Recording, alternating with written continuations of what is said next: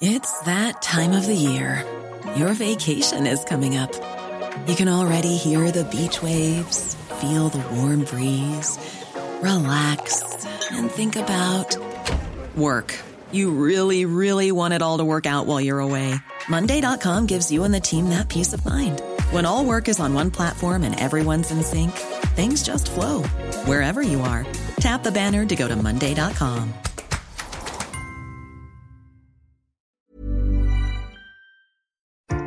Exile. Network.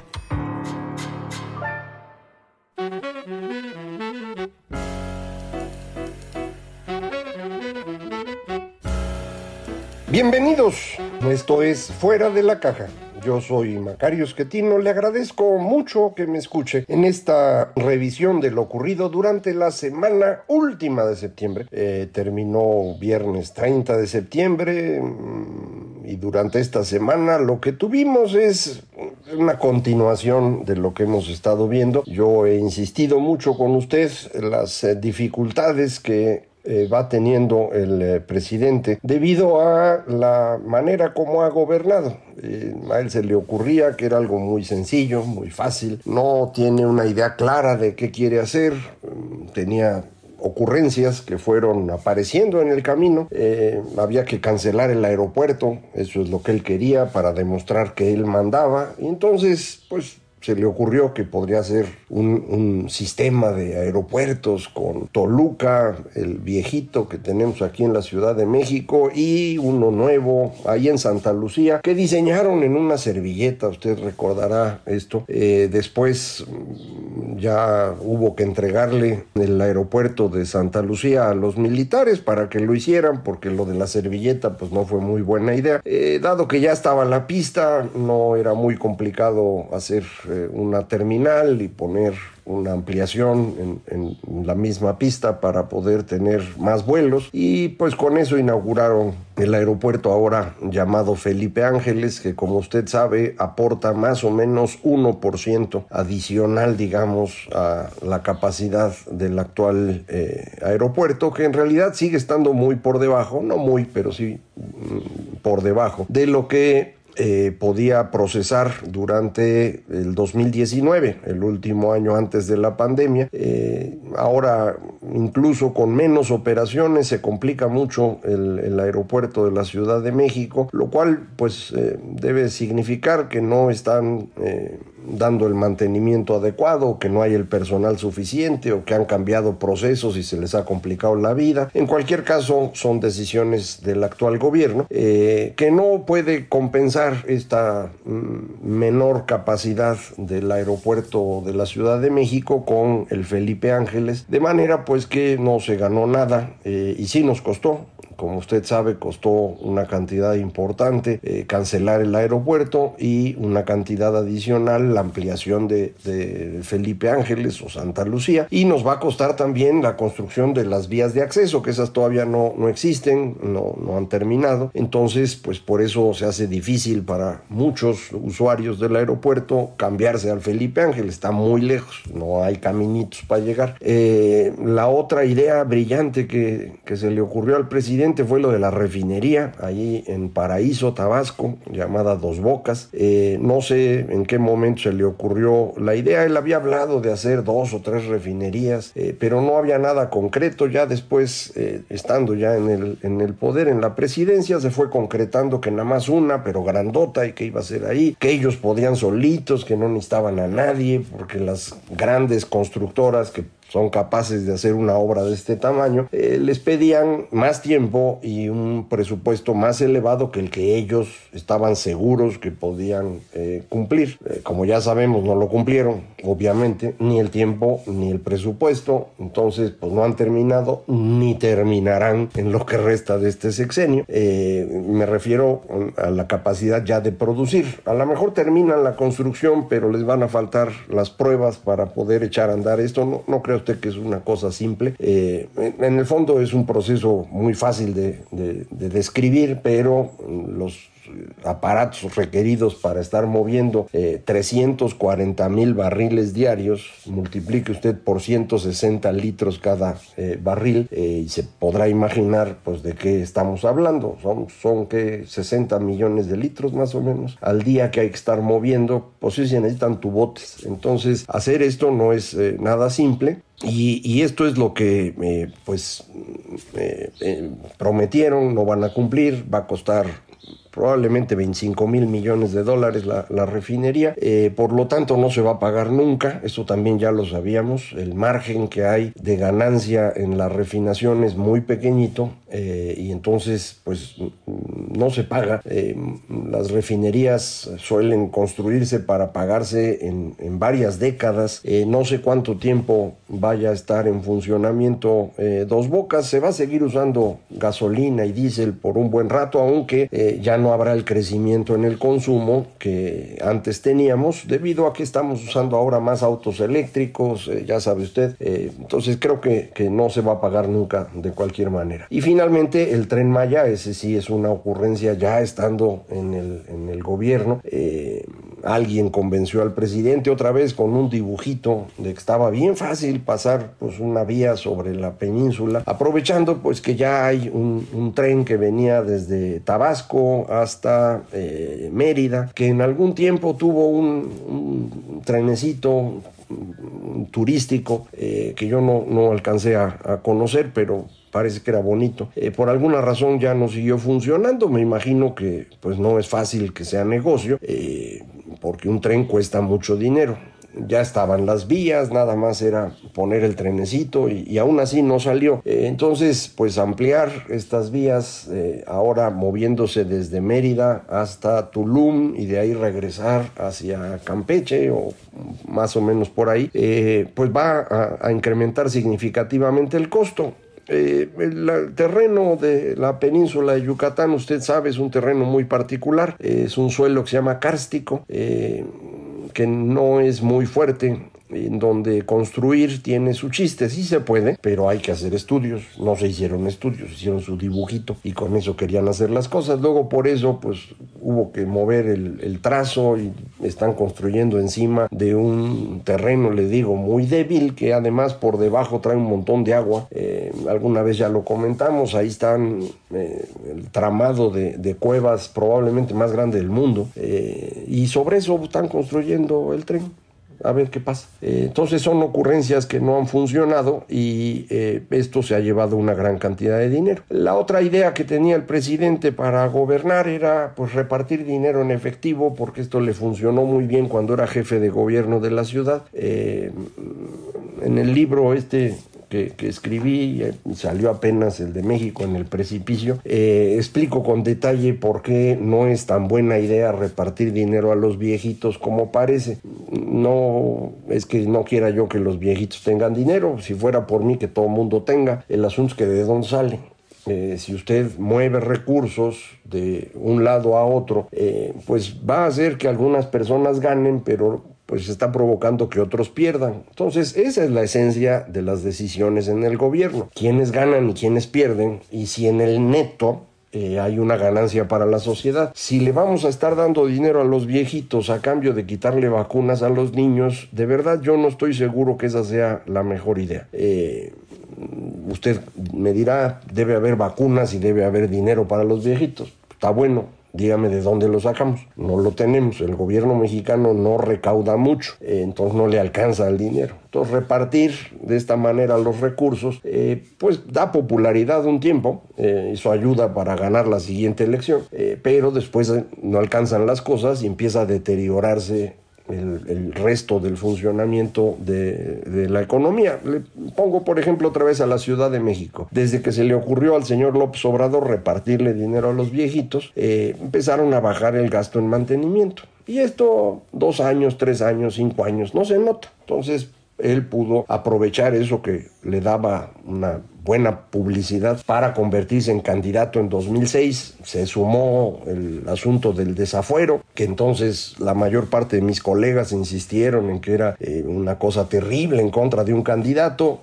Yo afirmé con base en lo que decía la Suprema Corte de Justicia que el señor estaba violando la ley y que pues debe haber castigos para quien viola la ley desde el poder. Eh, hoy sabemos, espero que coincida usted conmigo, que efectivamente así es. López Obrador viola la ley desde el poder. Lo hizo como jefe de gobierno y lo hace hoy. Entonces todos los que lo defendieron en 2005 y 2006 porque decían que era un tema político, harían bien en explicar hoy qué hacemos con él.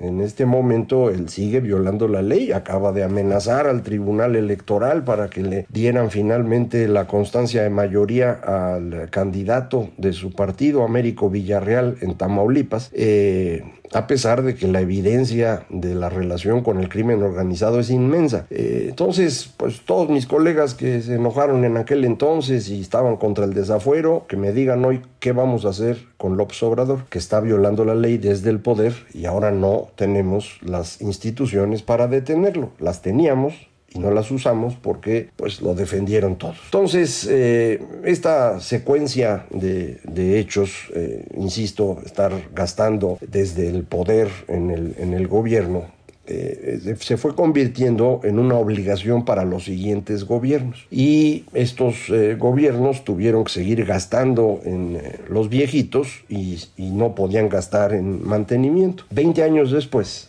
el metro se les está cayendo a cada rato, porque no gastaron en eso.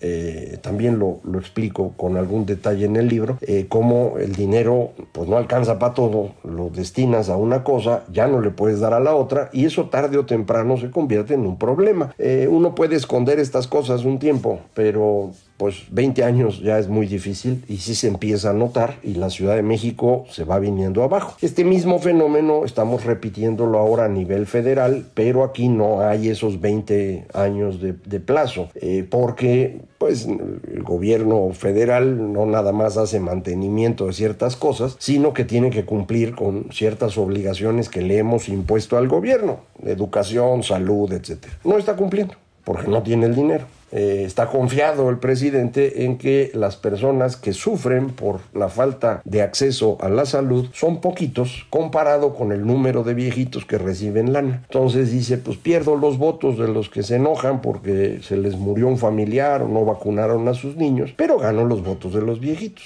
Y en el neto voy a salir ganando. Esa es su estrategia. Eh, yo creo que esto no está bien. Creo que es inmoral, de hecho, pero quitando ese tema, eh, creo que políticamente tampoco le está funcionando porque el enojo va creciendo. Eh, uno diría, bueno, pero si la economía más o menos funciona, la gente va aguantando y la popularidad se mantiene, que es un poco lo que se ha visto hasta el día de hoy. Mucha gente dice, ¿por qué es tan popular? Bueno, no es muy popular, es tan popular como los anteriores presidentes, cosa normal en México porque nos gusta que se note el poder y que alguien mande, y esto es una característica de este país. Eh, todos los presidentes han sido más o menos igual de populares, menos Peña Nieto, que, ese sí le fue mal. Eh, entonces, no es tan popular. Y su popularidad descansa en que la mayor parte de los mexicanos dice, pues estoy viviendo igual que siempre, no me está yendo peor. Eh, me fue peor durante la pandemia, pero eso no es culpa del presidente. Desafortunadamente estas personas no han podido eh, leer los estudios internacionales que muestran que México fue el país que peor manejó la pandemia. De los países grandecitos, ¿no? Eh, no solo en materia de salud, sino en materia económica. Es decir, no tenían que haber sufrido ni la muerte de sus familiares ni la caída de su ingreso. Eh, la población no lo percibe. Ellos ven que en todo el mundo pasó y ven que hubo vacunas y le atribuyen al presidente el que la vacuna haya llegado.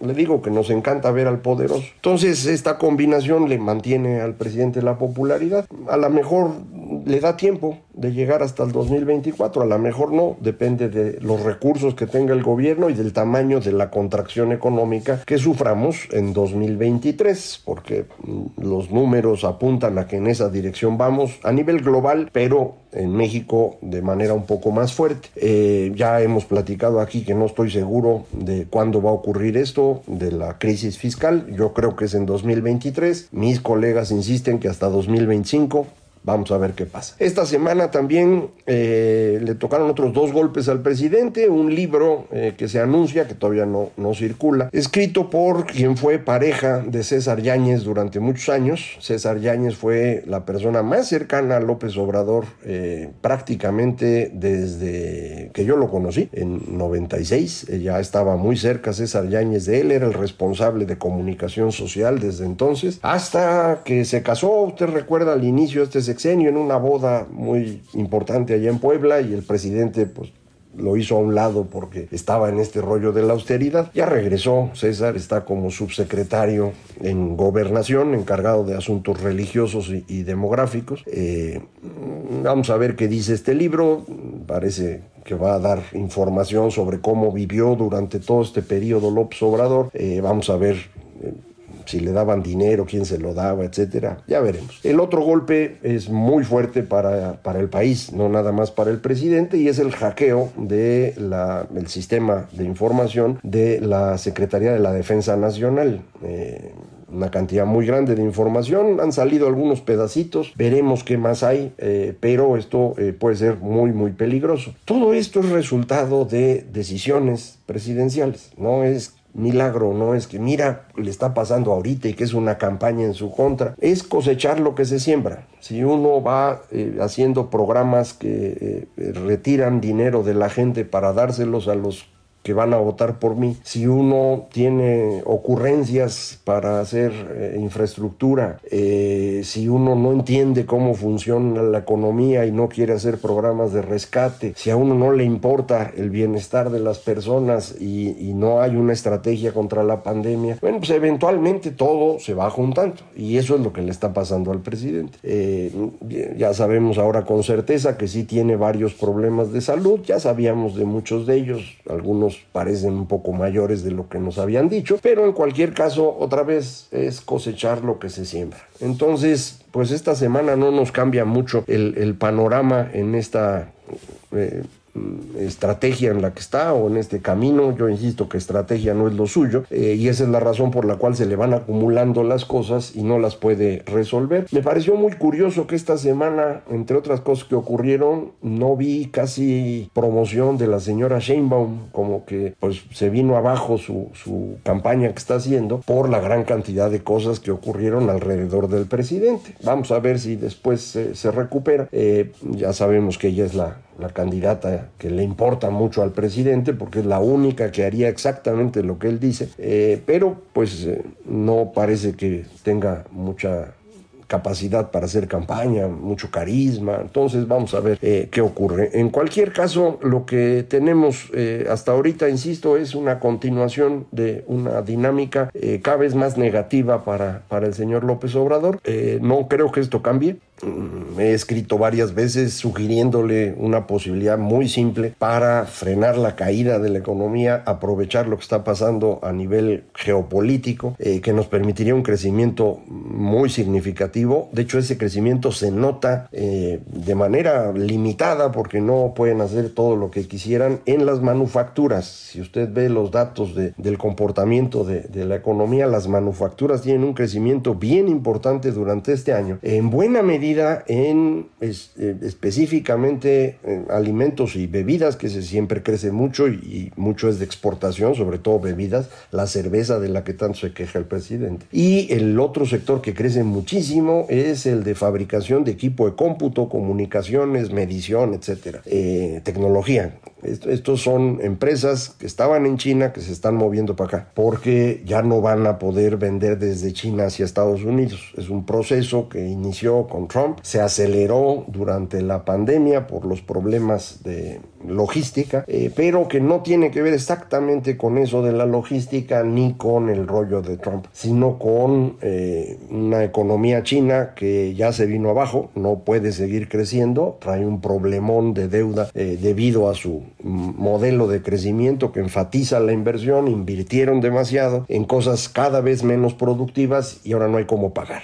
pero además se les está cayendo la población entonces pues no tienen cómo mantener la forma de producción. Eh, para Estados Unidos todo indica el futuro va a ser encerrarse eh, para dejar de estar funcionando como policía del mundo. Y si eso hacen, eh, necesitan de México. Y nosotros tenemos una oportunidad espectacular. Y eso es lo que yo creo que el presidente podría aprovechar en este momento y le sería facilísimo. Lo único que necesita es no estorbar, dejar de meterse a tratar de alterar lo que dice la Constitución en materia de energía, específicamente en electricidad, que la deje funcionar y estaríamos recibiendo ya cantidades importantes de dinero para invertir, no en electricidad únicamente, sino sobre todo en manufacturas, eso es lo importante. Eh, no va a entender, yo de cualquier manera lo escribo para que no diga que nunca supo, ahí está, ¿no? Eh, no va a entender, no va a hacer nada, eh, pero pues esto es una buena noticia para usted. Eh, dentro de dos años esto puede hacerse de manera distinta y podremos aprovechar, a lo mejor ya no todo el, impacto de esta eh, relocalización global, pero sí una, parte. Recuerde usted, cuando hay recesiones es cuando se hace el cambio de localización. En 2000, 2002, 2003, cuando fue la recesión .com, fue cuando lo que estaba creciendo mucho en México, precisamente de cómputo, se fue a China. En la recesión de 2009 dejó de crecer las ventas de China hacia Estados Unidos. Y en la recesión de 2023, creo yo, va a darse esta relocalización de regreso a México. Si México no está preparado, regresará a Estados Unidos y a algún otro país de aquí de América que esté dispuesto a recibir esa inversión. Nosotros tenemos una oportunidad espectacular pero si no la agarramos, habrá quien la agarre. Nosotros aquí vamos a seguir platicando al respecto para pues eh, ver si logramos convencer a alguien de que, de que dejen trabajar a las personas y dejen que generemos electricidad con fuentes limpias, que nos dejen en paz, sería muy buena cosa. Muchísimas gracias, esto fue Fuera de la Caja.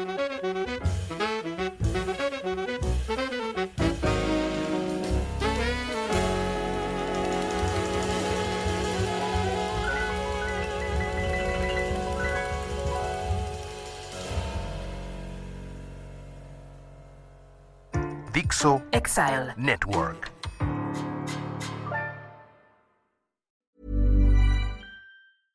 Flexibility is great. That's why there's yoga. Flexibility for your insurance coverage is great too. That's why there's United Healthcare Insurance Plans. Underwritten by Golden Rule Insurance Company, United Healthcare Insurance Plans offer flexible, budget friendly coverage for medical, vision, dental, and more.